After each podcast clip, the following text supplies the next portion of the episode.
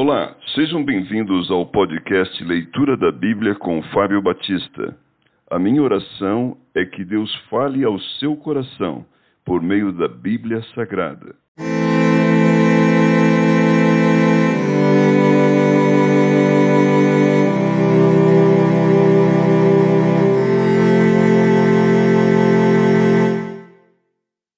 Juízes capítulo 16 Sansão em Gaza Sansão foi a Gaza e viu ali uma prostituta e coabitou com ela. Foi dito aos gazitas: Sansão chegou aqui. Cercaram-no, pois, e toda noite o esperaram às escondidas na porta da cidade. E toda noite tiveram em silêncio, pois diziam: Esperaremos até o raiar do dia, então daremos cabo dele. Porém Sansão esteve deitado até a meia-noite. Então se levantou e pegou ambas as folhas da porta da cidade com as suas ombreiras, e juntamente com a tranca as tomou, pondo-as sobre os ombros, e levou-as para cima, até o cimo do monte que olha para Hebron. Sansão é traído por Dalila. Depois disto aconteceu que se afeiçoou a uma mulher do vale de Soreque, a qual se chamava Dalila. Então os príncipes dos filisteus subiram a ela e lhe disseram: Persuade-o e vê em que consiste a sua grande força e que, com que poderíamos dominá-lo e amarrá-lo, para assim o subjugarmos, e te daremos cada um mil e cem ciclos de prata. Disse, pois, Dalila a Sansão, Declara-me, peço-te, em que consiste a tua grande força e com que poderias ser amarrado para te poderem subjugar? Respondeu-lhe Sansão, Se me amarrarem com sete tendões frescos ainda não secos. Então me enfraquecerei e serei como qualquer outro homem. Os príncipes dos filisteus trouxeram a Dalila sete tendões frescos que ainda não estavam secos, e com os tendões ela o amarrou. Tinha ela seu, no seu quarto interior homens escondidos. Então ela lhe disse: Os filisteus vêm sobre ti, Sansão. Quebrou ele os tendões como se quebra o fio de estopa chamuscada. Assim não se soube em que lhe consistia a força.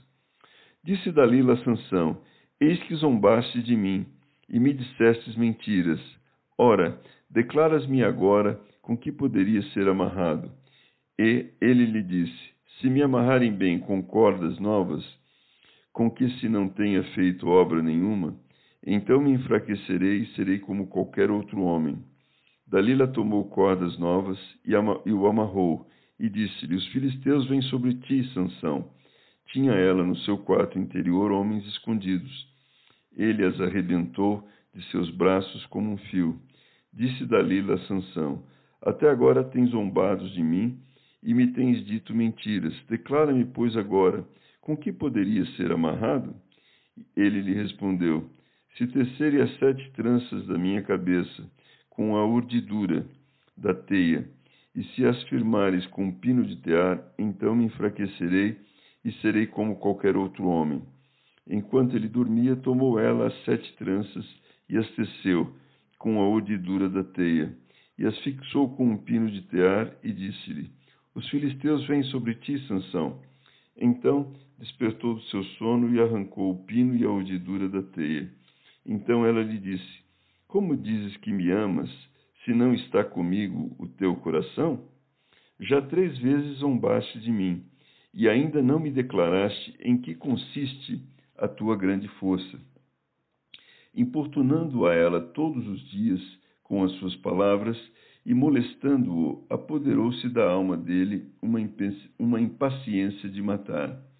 Descobriu-lhe todo o coração e lhe disse: Nunca subiu navalha a minha cabeça, porque sou nazireu de Deus desde o ventre de minha mãe, se vier a ser raspado, ir-se-á de mim a minha força, e me enfraquecerei e serei como qualquer outro homem. Vendo, pois, Dalila que já ele lhe descobrira todo o coração, mandou chamar os príncipes dos filisteus, dizendo: Subi mais esta vez, porque agora me descobriu ele todo o coração. Então os príncipes dos filisteus subiram a ter com ela e trouxeram com eles o dinheiro então Dalila fez dormir Sansão nos joelhos dela, e tendo chamado um homem, mandou rapar-lhe as sete tranças da cabeça e passou ela a subjugá-lo, e retirou-se dele a sua força. E disse ela: Os filisteus vêm sobre ti, Sansão. Tendo ele despertado do seu sono, disse consigo mesmo: Sairei ainda esta vez como Dante, me livrarei, porque ele não sabia ainda que já o Senhor se tinha retirado dele.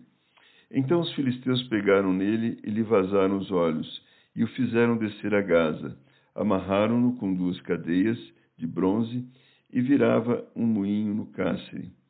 E o cabelo da sua cabeça, logo após ser rapado, começou a crescer de novo. A morte de Sansão. Então os príncipes dos filisteus se ajuntaram para oferecer grande sacrifício a seu deus Dagom, e para se alegrarem, e diziam: Nosso Deus nos entregou nas mãos a Sansão, nosso inimigo. Vendo o povo, louvavam ao seu Deus porque diziam: Nosso Deus nos entregou nas mãos, o nosso inimigo, e o que destruía a nossa terra e o que multiplicava os nossos mortos. Alegrando-se-lhes o coração, disseram: Mandai vir Sansão para que nos divirta. Trouxeram Sansão do cárcere, o qual os divertia. Quando o fizeram estar em pé entre as colunas, disse Sansão ao moço que o tinha pela mão: Deixa-me, para que me apalpe as colunas em que se sustém a casa, para que me encoste a elas. Ora, a casa estava cheia de homens e mulheres, e também ali estavam todos os príncipes dos filisteus.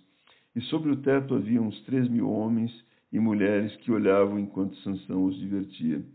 Sansão clamou ao Senhor e disse: Senhor, Deus, peço-te que te lembres de mim e dá-me força só esta vez, ó Deus, para que me vingue dos filisteus, ao menos por um dos meus olhos.